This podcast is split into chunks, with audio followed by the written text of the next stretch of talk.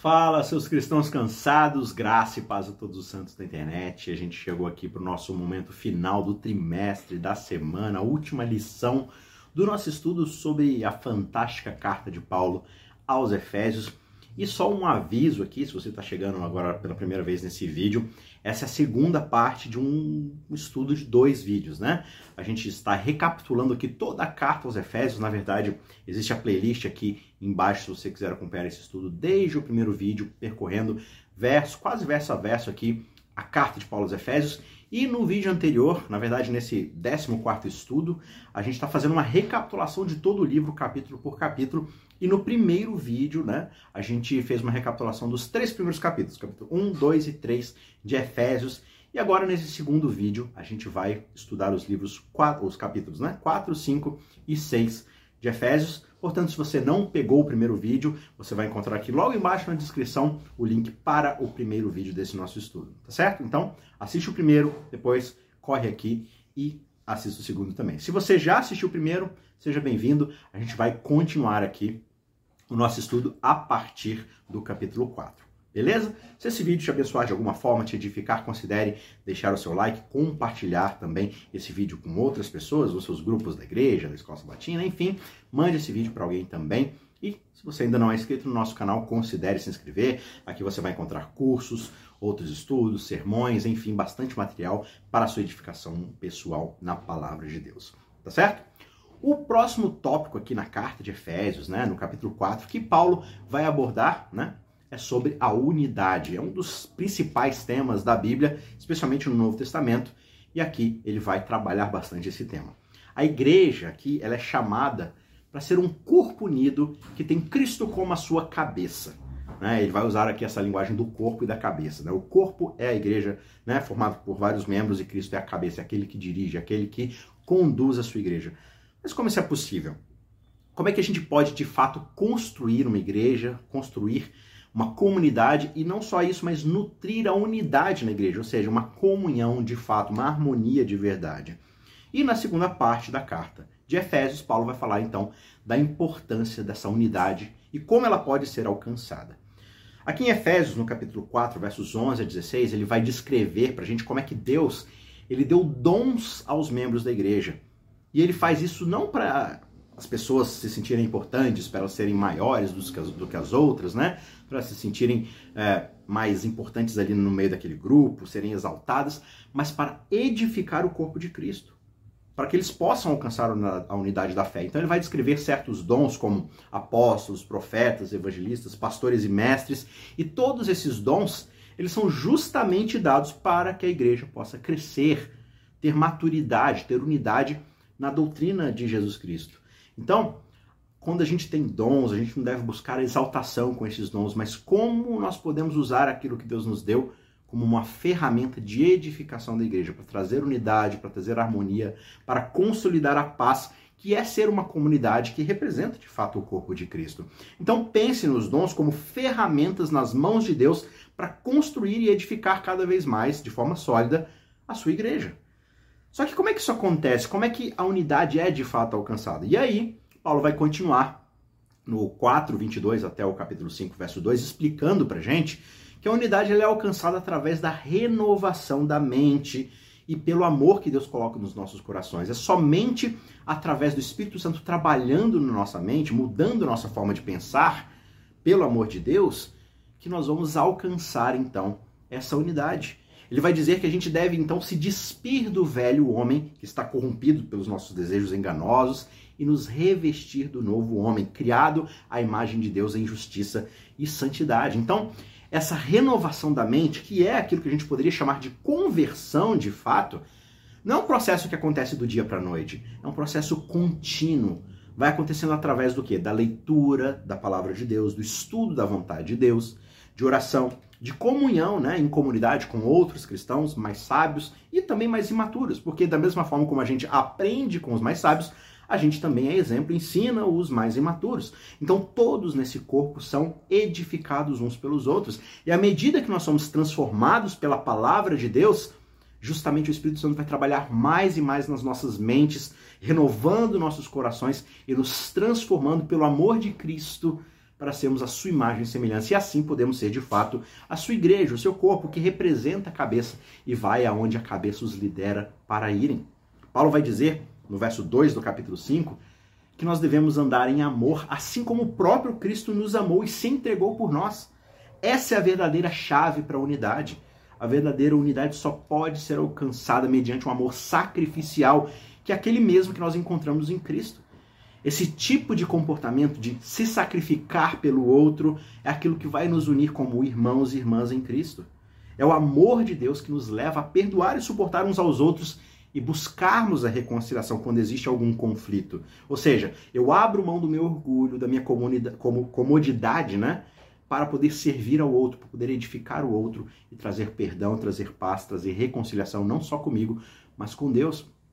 E como nós podemos nutrir e fortalecer a unidade em uma congregação local, especialmente quando a gente lida com fariseus julgadores, mas também com membros hipócritas que dizem uma coisa, mas fazem outra, com aqueles que são, digamos assim, mais fracos, mais inconstantes, aqueles que testam a nossa santidade, digamos assim.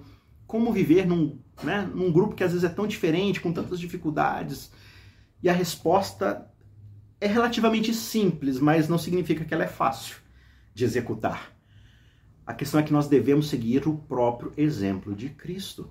Nós devemos amar uns aos outros, como ele diz, de maneira sacrificial, assim como Cristo amou. E sempre que Paulo, ou a maioria das vezes que Paulo vai falar que Cristo nos amou, ele exemplifica o que significa esse amor. Para Paulo, amar, ou o amor de Cristo por nós, é o se entregar sacrificialmente. Ele vira e mexe vai falar que nos amou e se entregou por nós.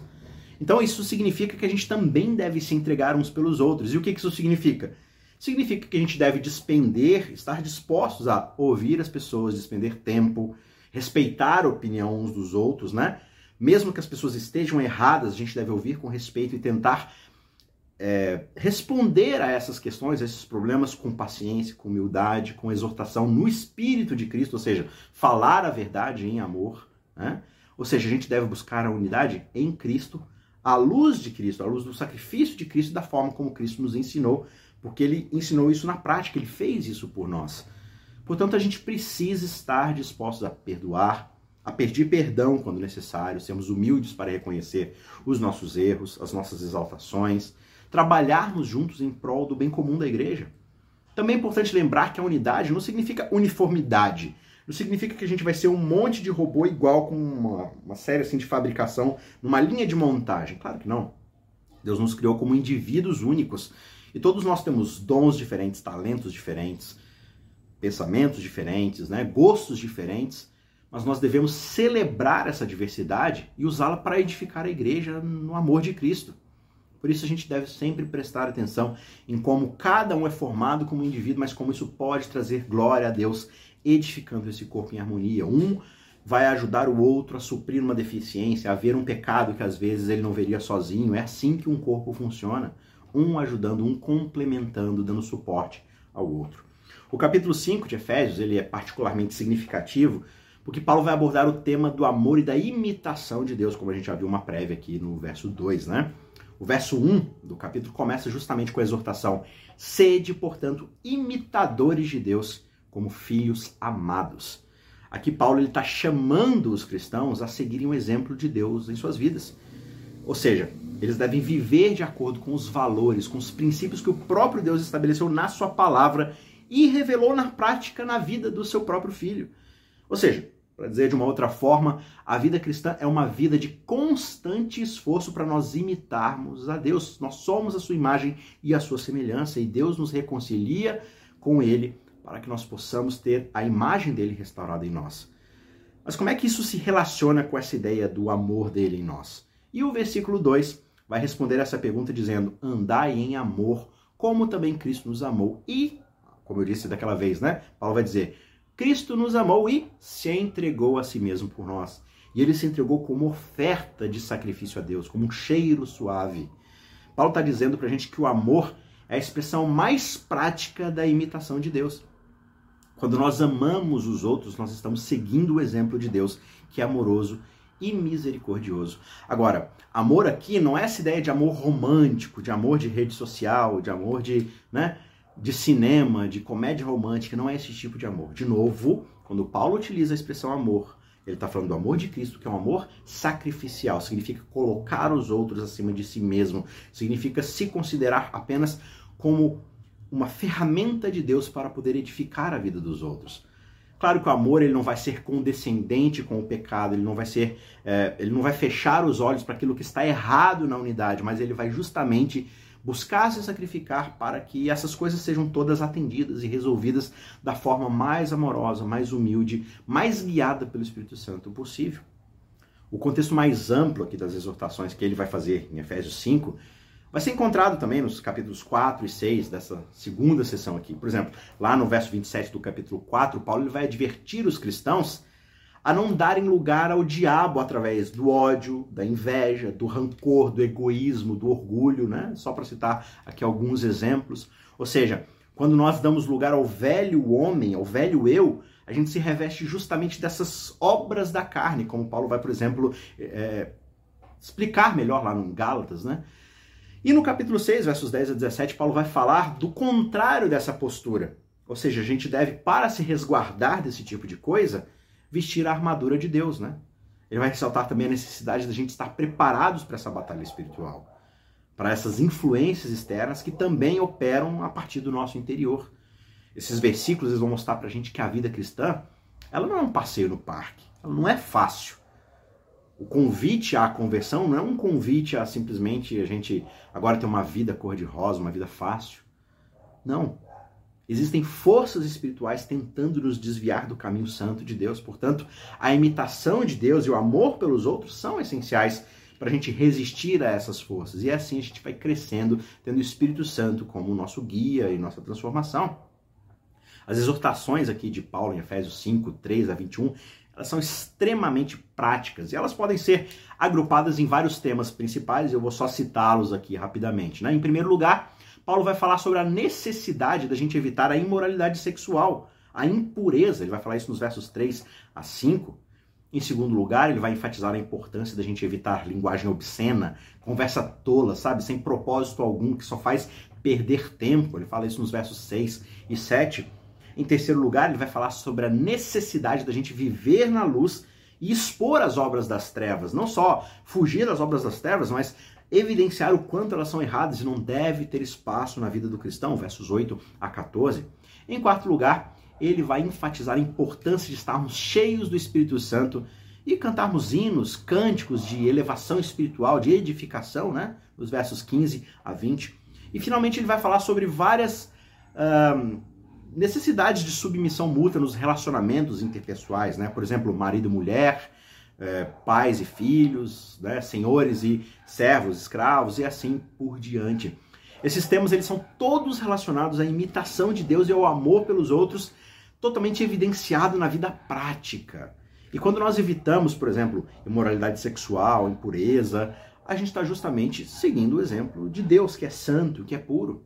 Quando nós evitamos linguagem obscena, conversa toda, sabe? Conversas assim de profanidades, assim, às vezes a gente pode até não viver uma vida de impureza sexual prática, mas a nossa conversa é cheia de obscenidades, é cheia de indecências, refletem aquilo que o nosso pensamento está cheio, portanto são conversas vazias, tolas que não edificam. Quando a gente evita essas coisas e busca, na verdade, dar graças a Deus, ter a palavra de Deus nas nossas bocas, nas nossas conversas, de novo, nós estamos seguindo o exemplo de Deus, que é sábio, que é justo. Quando nós vivemos na luz e a gente expõe as obras das trevas, mais uma vez a gente está seguindo o exemplo de Deus, que é a luz do mundo, que nos ilumina e mostra um caminho à nossa frente. Quando nós somos cheios do Espírito Santo, quando a gente canta hinos e cânticos espirituais, quando a gente busca o estudo da Sua palavra, a gente está mais uma vez seguindo o exemplo de Deus, que é o próprio Espírito Santo.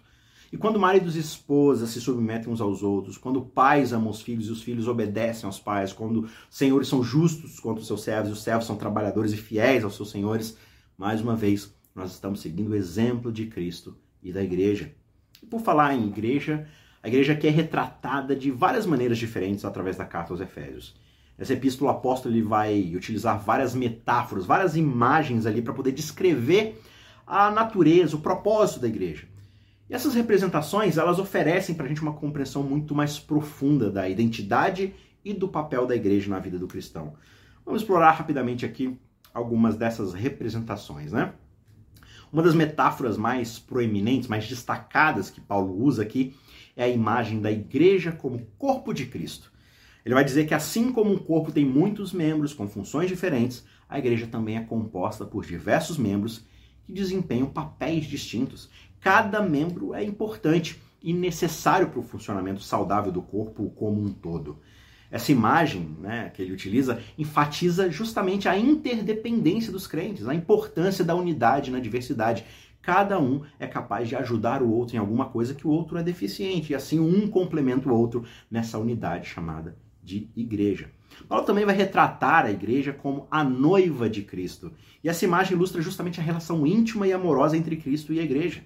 Assim como um casamento deve ser baseado no amor, no compromisso, na fidelidade, na relação entre Cristo e a igreja, ela é justamente caracterizada por esse amor profundo, sacrificial, de uma aliança duradoura.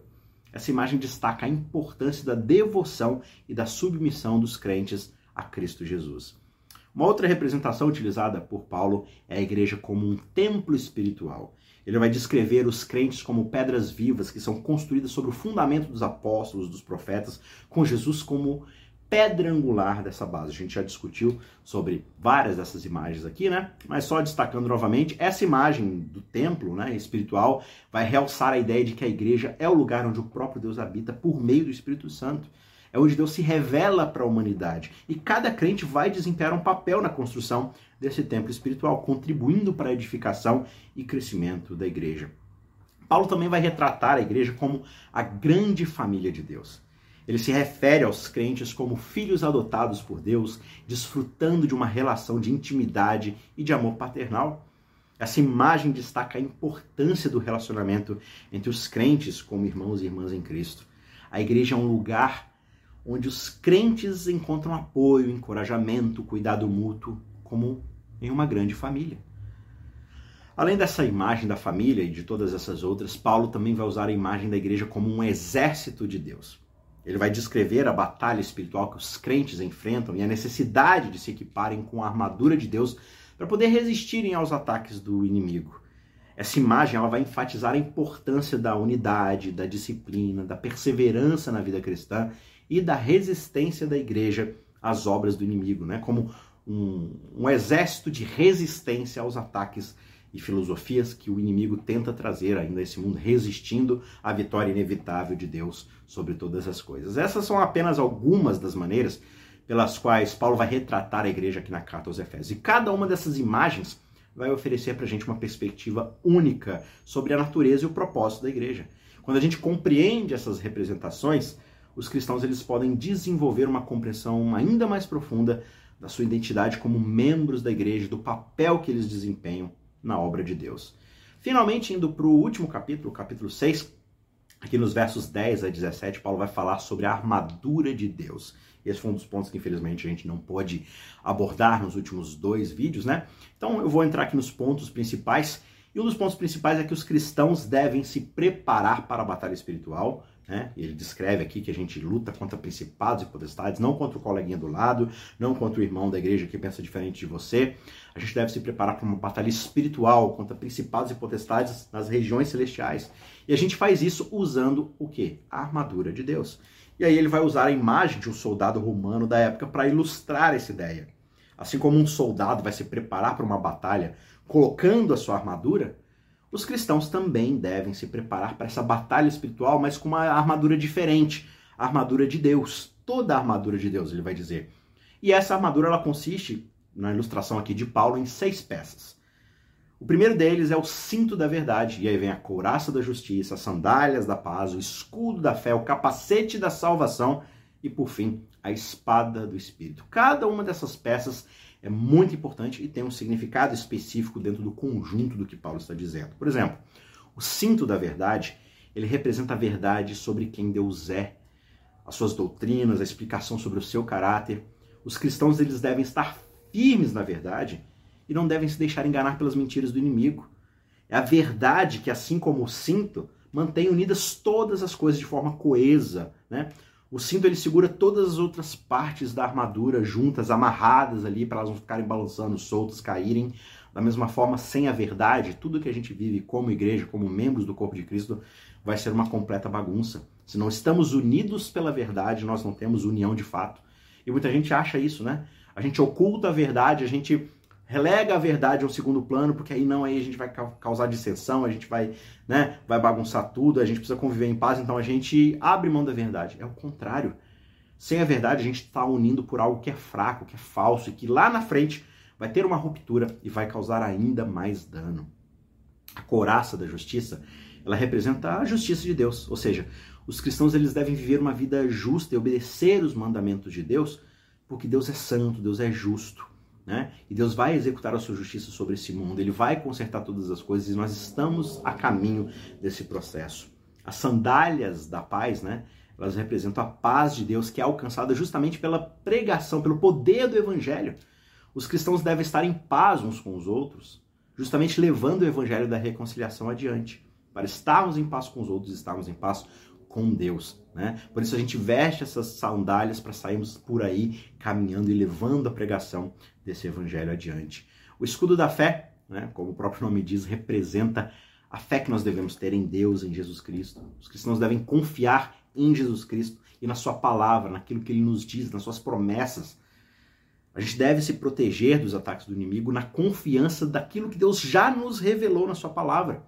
Da mesma forma, o capacete da salvação representa né, proteção da nossa mente. Se nós estamos ali duvidando da salvação ou não, duvidando do que Cristo fez por nós, a gente deve colocar o capacete da certeza da salvação que nós temos no próprio Cristo. Os cristãos precisam estar seguros que a sua salvação está em Cristo. E assim eles estão protegendo a sua mente dos ataques de dúvida, de incerteza que o inimigo tenta causar o tempo todo em nós. Será que nós estamos salvos? Será que Cristo me ama? nós devemos nos proteger com a certeza da salvação em Cristo. A espada do Espírito representa a sua palavra, a palavra de Deus. Da mesma forma, os cristãos devem conhecer, devem usar a palavra de Deus para lutar contra as mentiras do inimigo. Por isso, será que eu estou de fato utilizando a palavra de Deus, aprendendo, estudando, conhecendo, me confortando? Ou será que eu simplesmente né, dependo de velhas frases prontas que estão na minha cabeça mensagens pregadas que muitas vezes não têm um pingo da palavra de Deus, mas que me trazem um conforto falso de segurança na minha própria autoestima.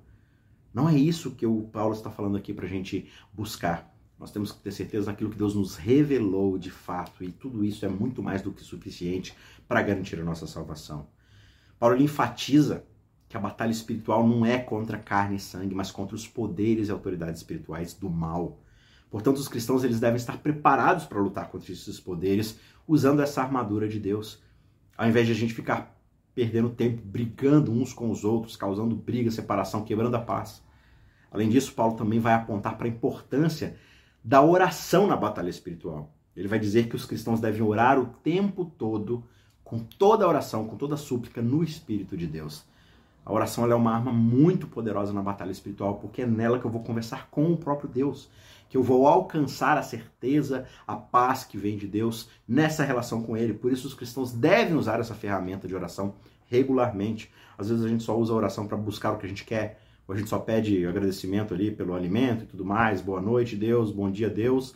Mas não há de fato um derramar da minha alma diante de Deus, colocando diante dele as minhas dificuldades, as minhas lutas, as minhas provações, pedindo a ele o seu Santo Espírito na minha vida, né? Então, o cristão deve usar abundantemente não só a palavra de Deus, mas também a oração. E para a gente finalizar essa visão panorâmica do livro de Efésios e do nosso estudo durante todo esse trimestre, eu quero abordar aquela questão inicial, né, do verso que abre esse, essa lição dessa semana e que é o, digamos assim, o pensamento central aqui de Paulo especificamente aqui na carta, que é Efésios 2, 8 a 9. Paulo ele escreve que nós somos salvos pela graça de Deus através da fé em Jesus Cristo e não pelas nossas próprias obras. Isso significa que nós não podemos ganhar a nossa salvação através das nossas próprias ações, dos nossos próprios méritos. É um presente gratuito de Deus para nós. Só que, no entanto, em Efésios verso 2, ou capítulo 2, verso 10, Paulo vai continuar dizendo que nós fomos criados em Cristo Jesus para as boas obras. Então, se nós somos salvos, nós não somos salvos pelas obras, né? Por que é que Deus nos criou então para fazermos boas obras? E a resposta é muito simples. Deus nos criou para fazer boas obras, porque na verdade ele tem um propósito para nós, que é refletir a sua imagem no mundo, que é seguir o seu caráter, que é imitá-lo. E Deus só realiza boas obras. Só que nós decidimos seguir um outro caminho. Portanto, Deus nos salvou, ou seja, Ele nos trouxe de volta desse caminho errado para que a gente pudesse voltar a viver uma vida que glorifica Ele e o serve, servindo aos outros. As boas obras que nós fazemos, elas são apenas uma expressão do amor de Deus. O amor de Deus que opera em nós. Elas são uma forma de compartilharmos esse amor com os outros. Nós fomos criados para fazê-las desde o início. O fato de que nós paramos de fazê-las por causa da queda, por causa da nossa rebelião, não faz com que agora elas adquiram algum mérito diante de Deus. Não. Quando nós somos salvos para realizar boas obras, estamos apenas fazendo aquilo que fomos criados para fazer. As obras não são forma de ganhar a salvação. Elas são uma resposta à salvação que Deus nos deu. Ou seja, elas são uma recolocação que Deus faz na nossa vida, nos trazendo de volta ao nosso propósito original. Quando nós somos salvos, o Espírito Santo entra nas nossas vidas e começa a transformar a nossa mente, o nosso coração à imagem de Cristo. E isso significa que nós começamos a amar as coisas de Deus, a odiar as coisas que Ele odeia, né? Nós começamos a desejar fazer aquilo que é certo, evitar aquilo que é errado, andar na luz e, como Paulo vai dizer, denunciar as obras das trevas. As nossas boas obras, elas são uma forma de expressar esse novo desejo que está no nosso coração. A gente simplesmente está pondo para fora aquilo que Deus colocou no nosso coração. Quando nós amamos a Deus, quando nós amamos aos outros, naturalmente nós queremos fazer coisas que os ajudem e os abençoem e os deem glória, no caso de Deus, né? Isso pode incluir coisas como ajudar os necessitados, compartilhar o evangelho, ensinar a palavra de Deus na Bíblia, né? Perdoar aqueles que nos ofendem e muitas outras, é, muitos outros exemplos que a gente poderia dar aqui que você possa pensar elas também, né, boas obras, elas possuem um propósito. Quando as pessoas veem as nossas boas obras, elas podem ser atraídas para esse Deus e para o seu amor. O próprio Jesus vai dizer lá em Mateus 5,16: Assim resplandeça a vossa luz diante dos homens, para que eles vejam as vossas boas obras e façam o quê? Glorifiquem o vosso Pai que está nos céus. Quando nós praticamos genuínas boas obras que vêm do Espírito Santo na nossa vida, nós estamos sendo luz para um mundo de trevas e mostrando às pessoas o amor de Deus. Claro que isso pode despertar nas pessoas o desejo de saber mais sobre esse Deus e querer também segui-los e terem também as suas vidas salvas e transformadas por Jesus. O poder que opera dentro de nós, quando Paulo vai falar lá no capítulo 3, verso 20, é esse poder transformador e salvífico de Deus. Quando Paulo escreve essa passagem, ele justamente enfatiza a capacidade ilimitada de Deus de agir nas nossas vidas, de realizar coisas muito além das nossas imaginações. Esse poder divino é uma manifestação do seu amor e da sua graça, do amor e da graça de Deus em nós. Ele nos capacita a vivermos uma vida transformada, cheia de propósito, cheia de significado no Espírito de Deus, através do Espírito de Deus. E quando nós permitirmos que esse amor opere em nós, com certeza nós experimentaremos uma mudança profunda na nossa maneira de pensar, de agir e também nos nossos relacionamentos com os outros. A manifestação desse poder nas nossas vidas pode ser vista de várias maneiras. Primeiramente, ele nos capacita a vivermos uma vida de fé, confiando em Deus, ou seja, tendo uma confiança inabalável em Deus, nas suas promessas, na sua salvação. Quando nós confiamos em Deus, no seu poder, nós somos capazes de enfrentar desafios, adversidades com coragem, com esperança nas promessas de Deus. O seu poder também nos capacita a vivermos uma vida de amor, um amor que é a essência do caráter de Deus, que reflete a sua glória. E quando nós permitimos que o seu poder opere em nós, nós seremos capacitados a amar os outros da maneira mais genuína e altruísta possível, assim como Cristo fez. Esse amor se manifesta em nossos relacionamentos, em nossas ações, nos nossos serviços aos outros. E uma outra manifestação desse poder é a capacidade de nós experimentarmos a plenitude de Deus. Quando nós permitimos que o poder de Deus opere em nós, nós seremos preenchidos com a sua presença, experimentaremos uma profunda comunhão com Ele, conhecendo cada vez mais a vontade de Deus para nossa vida. Essa plenitude só nos trará paz, alegria, satisfação verdadeira. Vai fazer com que a gente se sinta tão satisfeito, sabe? Que as outras coisas parecerão apenas poeira, coisas desnecessárias para as nossas vidas. Independente das circunstâncias ao nosso redor, nós teremos paz nesse Deus poder desse Deus nos capacita a viver uma vida de fato de propósito. Ele nos revela o seu plano, a sua vontade para as nossas vidas e nos dá a força e a sabedoria para seguirmos esse propósito com determinação e com perseverança. Quando nós vivemos de acordo com o propósito de Deus, nós vamos encontrar significado e realização em tudo aquilo que nós fizermos para a sua honra e para essa e para a sua glória, né?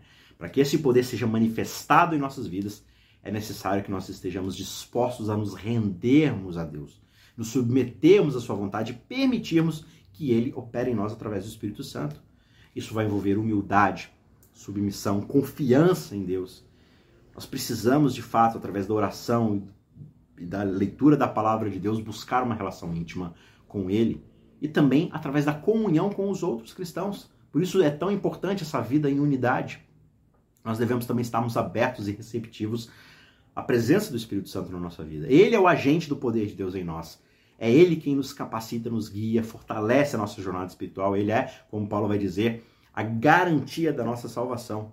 É a presença dele na nossa vida que garante que nós estamos salvos, porque nós vamos sendo transformados dia a dia, por isso nós estamos ou devemos estar dispostos a ouvir a sua voz e seguir as suas orientações.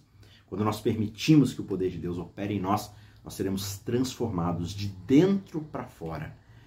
Né? Muitas vezes a gente busca uma transformação apenas estética mas sim as nossas vidas refletem a glória de Deus e o seu amor para com o mundo, aí sim nós temos certeza que estamos de fato sendo transformados. Nós nos tornamos instrumentos nas mãos de Deus para trazer esperança, cura, transformação para aqueles ao nosso redor. Eu espero que esse trimestre, esse estudo da carta de Efésios tenha sido muito enriquecedor para a sua vida e nós vamos começar um novo estudo agora sobre a missão de Deus, sobre fazer o trabalho, a obra que Deus tem para cada um de nós.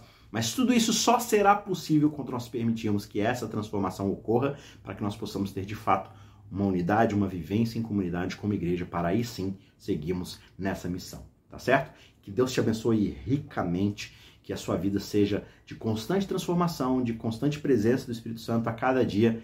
E eu encerro esse segundo vídeo por aqui, encerro essa série fantástica que foi a Carta de Efésios, e a gente se encontra na semana que vem para começarmos uma nova temporada, um novo estudo para a honra e glória de Deus e a nossa edificação. Não se esqueça de deixar um joinha no vídeo, de compartilhar com outras pessoas, se inscrever se você não é inscrito e até a semana que vem. Um abraço, tchau, tchau.